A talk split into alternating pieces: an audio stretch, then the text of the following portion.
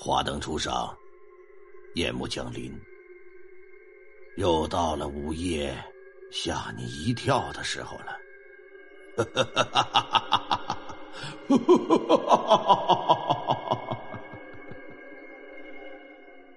今天呢，要跟大家说的这个事儿是什么事儿呢？是我一个好朋友果哥跟我分享来的一个事儿，说在他们家乡。一个村发生的一件不可思议的事情。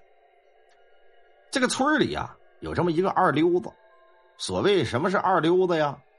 吃喝嫖赌抽奸懒馋滑溜，哎，就是这种人。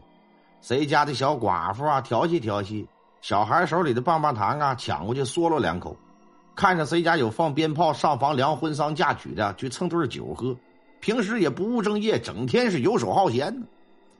这年轻人游手好闲了之后啊，就在村子里边招猫逗狗的。谁家要是说少个鸡了鸭了，那不用怀疑，指定是他干的。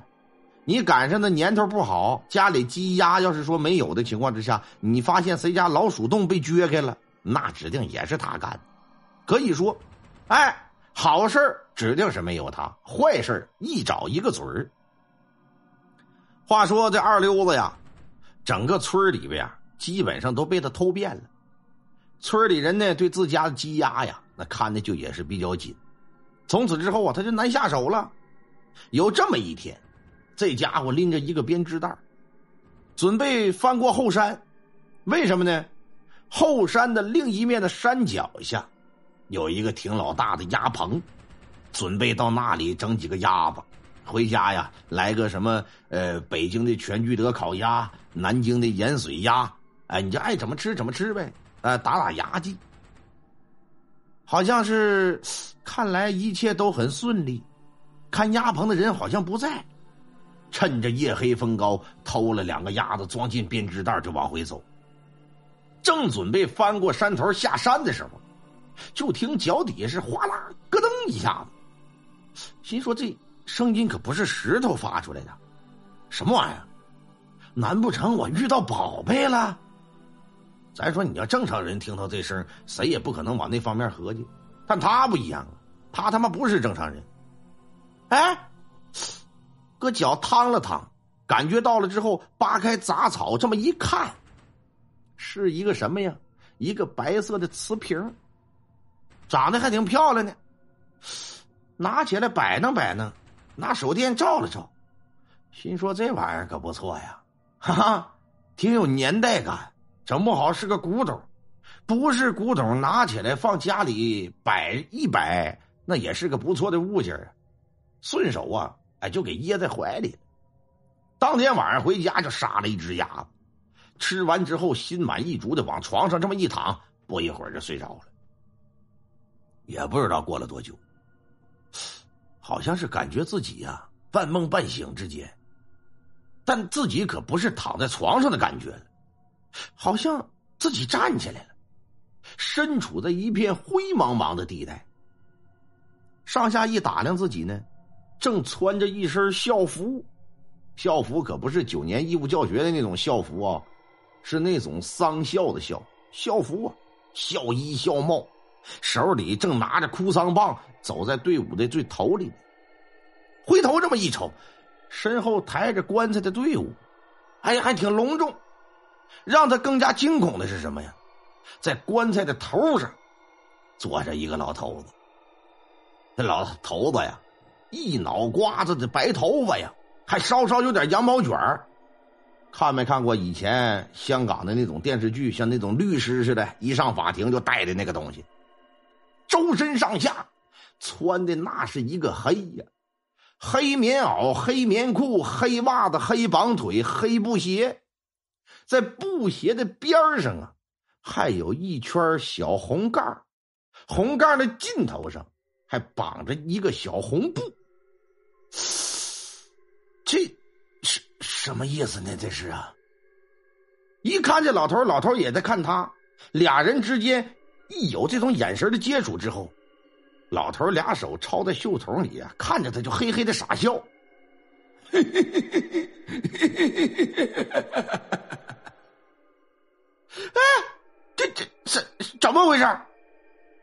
好像只有他能看见，周边那些抬棺送葬的人谁也看不到这老头，好像别人也看不见他似的。这些人就依然抬着棺材往前走，这时候可把这二溜子给吓坏了，妈呀一声就开始哇哇大叫，这一叫啊，就把自己给叫醒了，一睁眼睛，哎，哎呀，哎呀，我的妈呀，哎呀，原来是做了一场梦啊！啊，四周啊是黑漆漆的，还好还好。哎，哎哎，这这是什么东西啊？虽说只是一场梦吧，他自己手里边可有感触了。因为啥呢？觉得这手里边冰冰凉凉的，像是抓了一个什么东西。翻身下地，打开灯，这么一看，我操！这不就是自己捡回来的那个白瓶吗？那小瓷瓶吗？这不是啊！哎，这瓷瓷瓶我我放在桌子上的，怎么拿在手上了呢？哎，怎么回事呢？百思不得其解了。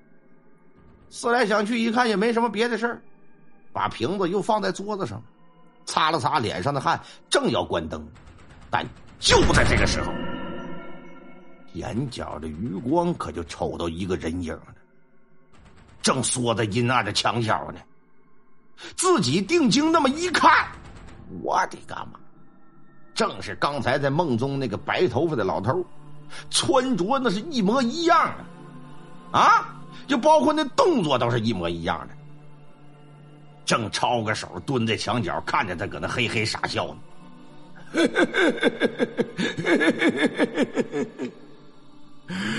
我的个妈呀！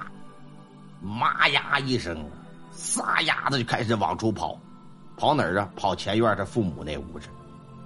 到父母那屋之后，父母一看，这家伙造的满身大汗的，这怎么回事啊？说起来吧，怎么回事啊？你啊啊，要上哪作祸去了？招谁惹谁了？让谁揍了呀？这是啊？说，哎呀，没有没有，快点吧，我屋里出事儿了。屋里出啥事了？把做的梦什么的这么一说，那家里爹妈岁数大呀，吃过见过，说看看去吧，看看是怎么回事哪来的个老头啊？到屋里，这二溜子就不敢睁眼睛，拿手就指着墙角说：“你看，你看，看，他妈上去就给他个大耳雷子，你看你奶奶个嘴儿，拿他妈来人！无精半夜你不好好睡觉，你他妈一天你净穷折腾。”你就是亏心事做多了，你丧了良心了，你知不知道？骂了几句，老太太转身刚要自己回房间呢，无意之间呢，就拿眼睛往房梁上这么一瞟，啊！吓得是当场一个屁墩可就坐在地上了。老头子说：“你他妈有病吧？你一惊一乍的，你再给自己下绝经了，咋的了你？”老太太坐在地上就说不出来话来了，啊，拿手就指着自己的头上方的房梁，哎呀呀呀呀呀呀，就干压呀。老头抬头这么一干，倒吸一口凉气，直接两眼一翻，扑通一声就倒在地上。咋的？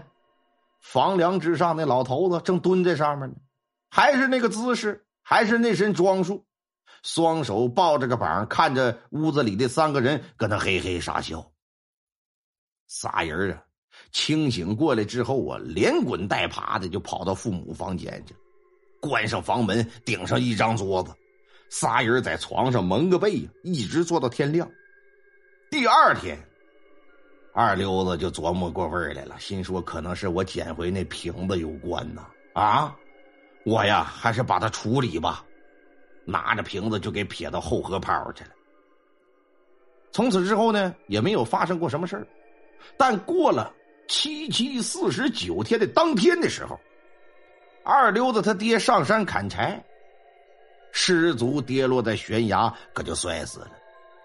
后来呀，村里这有人死了，得有阴阳先生来呀。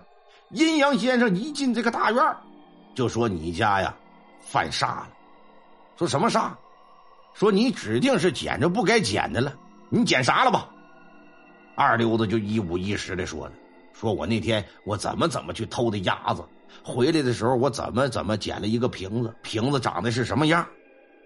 阴阳先生拿手这么一掐算，说你呀捡的那个呀可不是瓶子，啊，你捡的那个东西啊，是原来在坟头插哭丧棒用的东西，你相当于是捡了一根哭丧棒啊。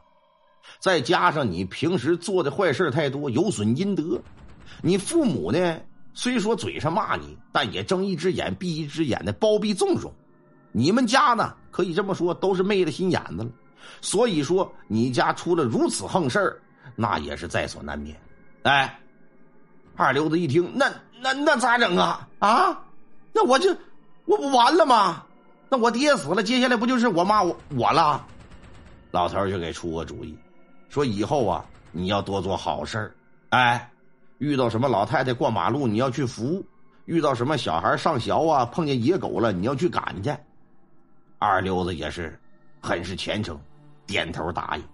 从此之后啊，初一十五全是吃素啊，逢庙就拜，是遇佛就祷啊，哎，可以说家里边一直过得也是相安无事。这正是啊。